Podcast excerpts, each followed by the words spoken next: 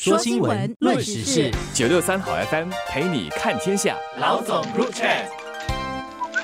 你好，我是联合早报的韩永梅。你好，我是联合早报的洪一婷。住房课题大概是我们所有的人第一号关注点吧。这次呢，看起来是一个小的问题，但是其实里面牵涉的范围还挺广的。从五月九日起啊，申请租屋的买家哦，不会再收到建物局贷款资格通知书了，而是以这个购屋资格通知书来取代。这个购屋资格通知书哈，其实我觉得比较准确啦，因为你要贷款资格公通知书很奇怪，对不对？因为其实他真正在意的是那个。买屋子的，然后什么是这个购物资格通知书呢？简称 HFE 啊，它是通知你你是否有资格购买新竹屋或者转售竹屋，你是不是会获得公积金的购物津贴，津贴额到底是多少？然后申请建屋局贷款与贷款额到底可以申请多少？看起来很没事吧，很技术性，但是实际上哦，它的细节都在里面。以前我们在评估一个人能不能够得到政府津贴的时候呢，是看他就一个家庭啊，过去三个月收入，如果过去三个月的收入呢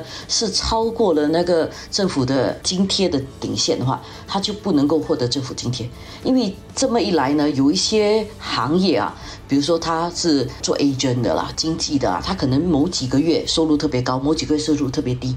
他就必须要在他收入特别低的时候去申请津贴，他才会拿到，所以就好多这种不顺的事情啊。所以现在政府呢是把这个改成哦，就过去十二个月的平均。如果过去十二个月平均你的月入是超过那个最高的顶线的话，现在是一万四。如果你超过一万四的话，你就不能够拿到政府津贴，也不能够申请 BTO。但是如果你现在的那个一年的收入，因为它平均了十二个月了嘛，那你可能不超过这个数。目的可能性就会比较高，那些真正需要的人，他们就会比较方便让他们申请到这个政府的购物津贴。这个是一个比较公平，然后也会避免人家可能有些人 time 的 system 啦，去选什么时候购物是比较对自己有利的。以前你可以得到津贴的方式跟现在已经不同了，因为以前得到津贴方式，呃，可能是两个人平分那个津贴，可能是一个人有那个津贴，一个人可能是作为住户的话，那个津贴不在这个人的名下，所以这里面很多细节其实改变了，主要分成。呃，两大类啦，我们就以夫妇来讲，或者是未婚夫妇都是新加坡人的话，公民的的话，其实不管其中一方是屋主或者另一方只列为住户的话，其实现在的做法是没有变化的，就是说它依然是呃津贴的发放，就是当成两人名下一人一半呐。如果你是一个家庭单位来讲的话，其实它没有什么影响，因为作为一个家庭单位，你依然享有这个全额的这个津贴。但是问题就是，当它是分成一人一半的时候，你可以用的用法，其实这里就有。一点不同啦，就是以前来讲的话，一人一半的话，然后你依然可以把这个全额津贴拿去用来抵消你的购物方面的一些开销，所以当然就是让两夫妻可能更负担得起。但是接下来在这个新的津贴的这个调整以后呢，基本上就是如果两夫妻里面其中一个他列为住户的话，其实住户所享有的那一半的津贴，他就不允许你直接用来抵消你购物的这个费用，就是他会好像锁在你的公积金户头，直到你。决定说好，我把这个列为住户的这个配偶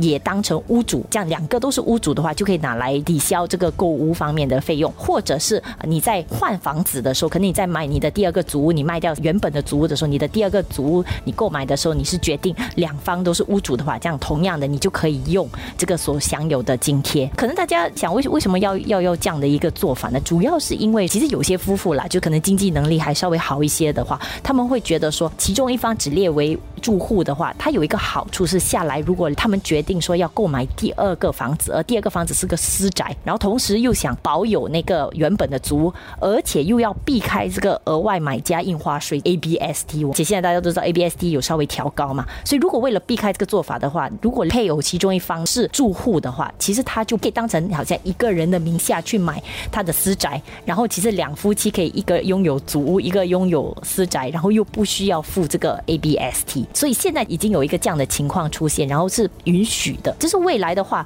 当然一虽然可以这样，但是建屋局的现在的新条例的这个设置呢，就变成你如果继续要这么做的话，你所享有的那个建屋局的那个购房津贴的话，其实有一部分就会被锁着。我就不直接让你可以用来买你现在的祖屋了。所以这也换句话说，让购屋的家庭可能要更好的审慎的去想，说我是不是要享有这个津贴全额来用？如果我要的话，可能我就不能做一个这样的安排，说其中一方只是列为住户了。但是有分析师就会提到说，可能还是会夫妻会觉得这样做还是值得的，因为会觉得说之后我想要呃提升，我要买第二个房产，然后可以避开那个 ABSD，避免付的那个额外的费用，其实还是多过我现在直接用掉购物的津贴。所以这笔呃数目可能就是夫妻俩要做一些计算，但是这样的情况是也可能发生的。这个整个措施。啊，它其实是把津贴的发放变得更公平了，就是因为现在的人啊，很多时候都是两夫妻，财务上是各自为政的。如果你津贴全部都是放在一个人的名下，然后另外一个人呢，同样拥有这个屋子，虽然他是以这个住户的名义啊，当然没有人一结婚申请屋子就想着离婚，对不对？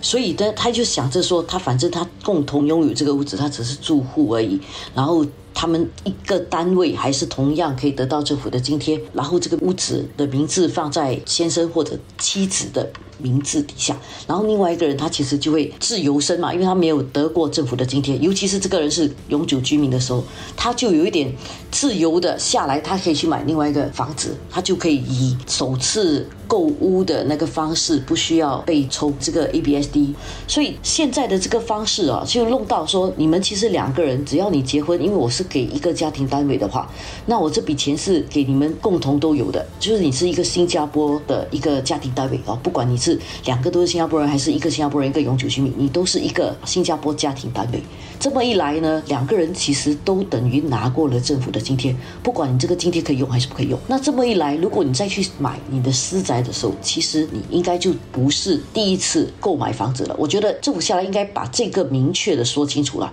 因为这么一来，当然对有些人可能不高高兴啊，就觉得说，哎，这样我要再去买一个房子，我就要被抽 ABSD。但是我觉得这是公平的，因为主屋的目的是让需要住屋的人有房子。如果你已经有钱再去买多一个房子的话，虽然你是需要主屋，那个是投资，但是你已经比较有能力的话，那这个拥有第一个政府主屋的这个权利。应该给。更需要的人，所以我觉得这个制度啊，相对来讲是比之前的制度更公平的，因为它比较能够照顾到真正需要的人，而没有那么需要的人需要付出多一点。我觉得符合现在大家所认知的这个社会契约应该做的分配。我觉得是在两个都是公民的情况下，这个保有购买第二个房产，然后又可以不用付这个 ABSD 的这个小漏洞来说的话，当然政府它可以完全可以断绝这样的一个漏洞啦。但是他依然保留了一个这样的一个允许的话，我觉得也理解说，呃，新加坡人其实是有这种提升的这个诉求跟这种希望啦，所以也不想说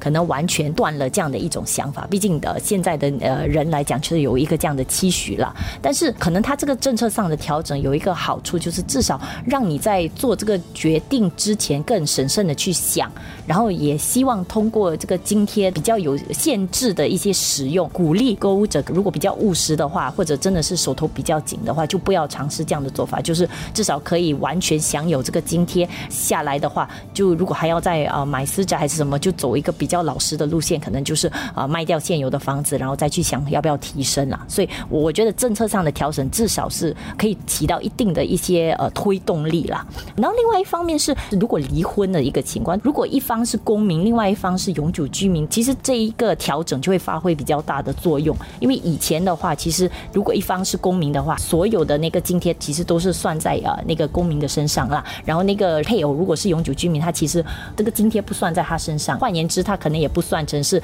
享受过津贴。虽然作为一个家庭单位，他们一起是享受了这个津贴啦。所以至少现在，如果是他两边都一半一半的平分的话，也算成是永久居民，也算是有了一个这样的一个津贴。如果不幸的话，婚姻如果告吹的话，离婚的话，至少在呃分的时候后哈。东西就比较明确，也是刚才我们所说的东西，以为分的比较公平，不会好像公民的这一方，可能他他享有了所有的好处，然后他也承担所有的责任，但是那个永久居民的这一方，反而就好像他也一起享有了作为一个家庭单位，但是之后的所有的责任，他似乎就不需要承担了，因为他的名下其实没有算有这些津贴，所以这方面我觉得政府至少是比较公平的去做一个这样的调整啦。